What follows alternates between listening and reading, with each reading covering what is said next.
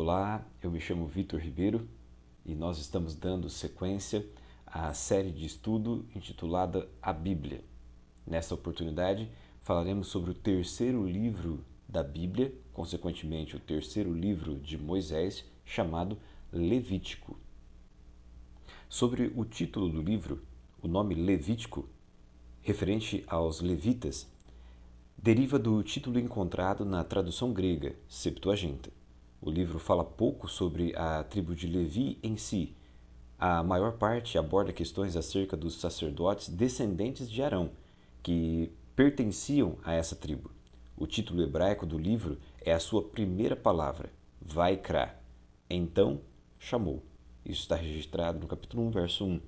É apropriado porque então ou é e agora indica que o livro continua a história de Êxodo e chamou concorda com o fato de que Levítico registra mais discursos diretos de Deus do que qualquer outro livro da Bíblia.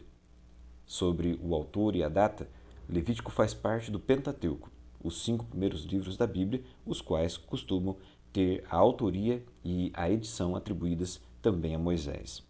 Sobre o propósito e a estrutura literária deste livro, depois de ocupar sua nova residência, o santuário, descrito em Êxodo capítulo 40, verso 34, o Senhor falou a Moisés de lá, dando instruções a respeito da adoração e da vida dos israelitas. Deus transmitiu a maioria dessas mensagens dentro de um mês, enquanto os israelitas estavam acampados no deserto de Sinai durante a jornada do Egito para Canaã. Embora Levítico tenha uma estrutura narrativa, consiste principalmente de leis. Há duas sessões de narração, capítulo 8 até o capítulo 10 e o capítulo 24, verso 10 até o, o versículo 23. Ambas falam das consequências mortais de se transgredir as leis ali apresentadas.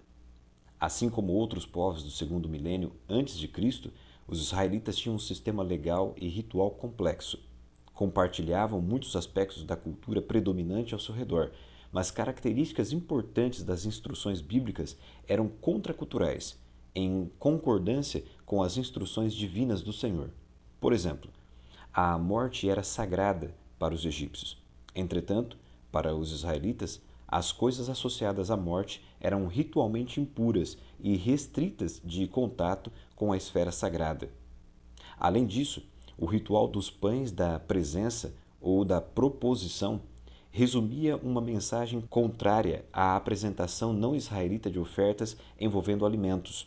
Em vez de significar que o povo alimentava Deus, a oferta de pães era um reconhecimento de que Deus sustentava o seu povo.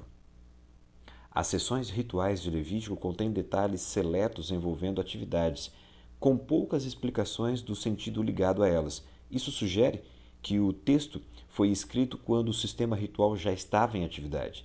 Esses textos têm o propósito claro de orientar os sacerdotes e outros participantes que podiam observar aquilo que acontecia.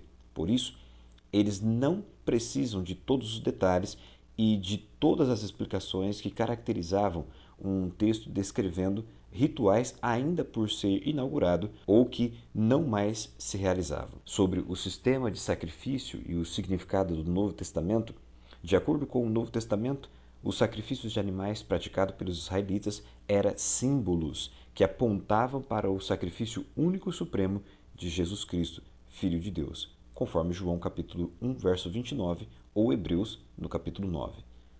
Somente esse sacrifício é verdadeiramente eficaz na luta contra o pecado, conforme descreve Hebreus capítulo 10, verso de 1 a 18, pois é o único meio pelo qual Deus pode estender misericórdia sem comprometer a justiça, conforme descrito em Romanos capítulo 3, verso 26. O Novo Testamento apresenta vários aspectos do sacrifício de Cristo. A fim de salvar o povo, ele permitiu que sua vida fosse completamente consumida ao se oferecer, conforme relatado em Hebreus capítulo 7, verso 27.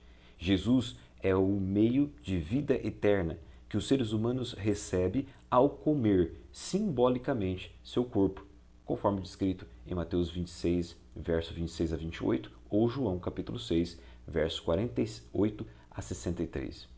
Ele deu seu sangue para resgate da vida humana, conforme descrito em Mateus capítulo 20, verso 28, e oferece o perdão pela dívida ou obrigação causada pelo pecado, conforme está indicado em Mateus capítulo 6, verso 12 ou Efésios capítulo 1, verso 7. Já que apenas um tipo de sacrifício de animais não podia representar de forma adequada todos os aspectos, o sacrifício de Cristo foi representado por traços únicos de vários tipos de sacrifícios. Vejamos alguns tipos de sacrifícios apresentados no livro de Levítico. Em primeiro lugar, Levítico capítulo 1 fala sobre a oferta de holocausto. Nesse sacrifício, o sangue era colocado ao lado do altar. A carne era dedicada totalmente ao Senhor. Um aspecto único desse tipo de oferta, a carne era totalmente queimada. E isso representava, em relação ao sacrifício de Cristo, que a vida de Cristo é totalmente consumida. Levítico capítulo 2 fala da oferta de manjares. Nessa não há sangue, nem tampouco o uso da carne. O aspecto único se refere ao fato de que não há morte.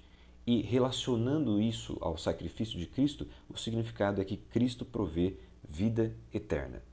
Já em Levítico capítulo 3, verso de 1 a 17 e capítulo 7, verso de 11 a 36, a oferta descrita ali é a oferta pacífica ou de bem-estar. O sangue, nesta oferta, é depositado ao lado do altar. A carne é para o sacerdote e para o ofertante. O aspecto único específico desta oferta é que o ofertante também comia da carne. Qual o significado sobre então o sacrifício de Cristo?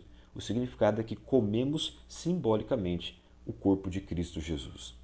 Já em Levítico capítulo 4, verso de 1 a 35, e o capítulo 6, verso de 24 a 30, a oferta ali apresentada é pelo pecado ou purificação.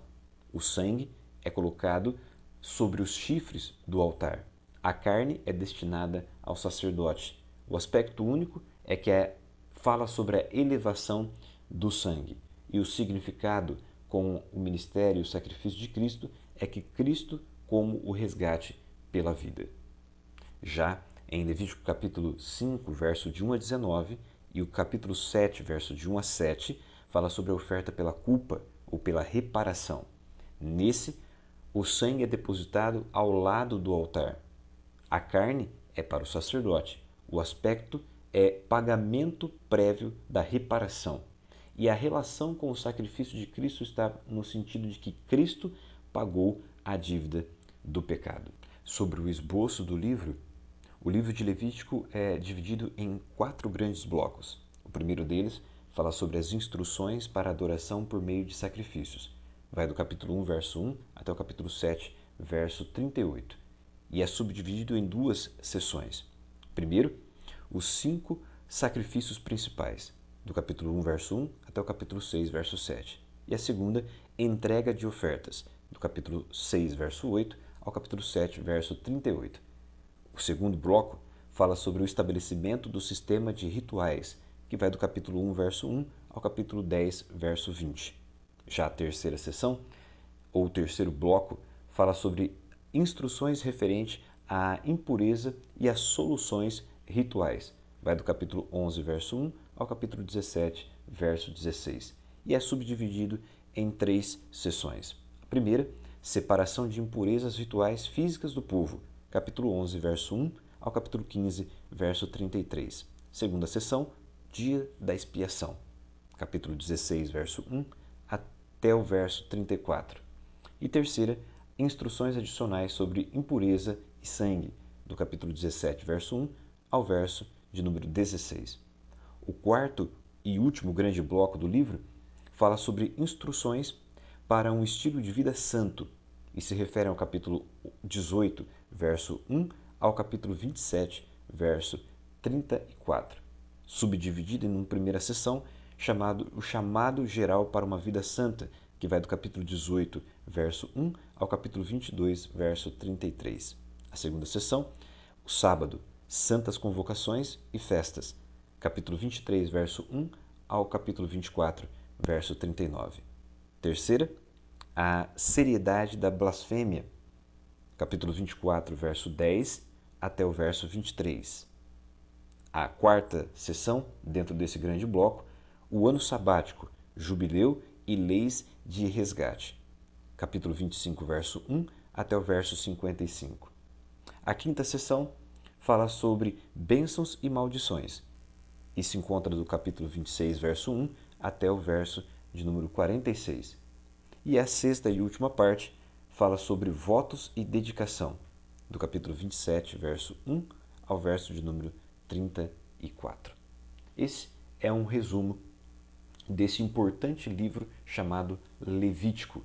E eu espero que, com base nesta pequena introdução, você tenha despertado o seu interesse de conhecer um pouco mais sobre este livro que fala sobre as prescrições levíticas de Deus para o povo. Lembrando que não são somente prescrições à tribo de Levi, mas, pelo contrário, são prescrições que fazem parte de todo um sistema ritual que levaria o povo a participar, como foi descrito em Êxodo, como um povo santo, um reino de sacerdote. Eu fico por aqui e espero você na próxima aula, aonde falaremos sobre o livro de Números.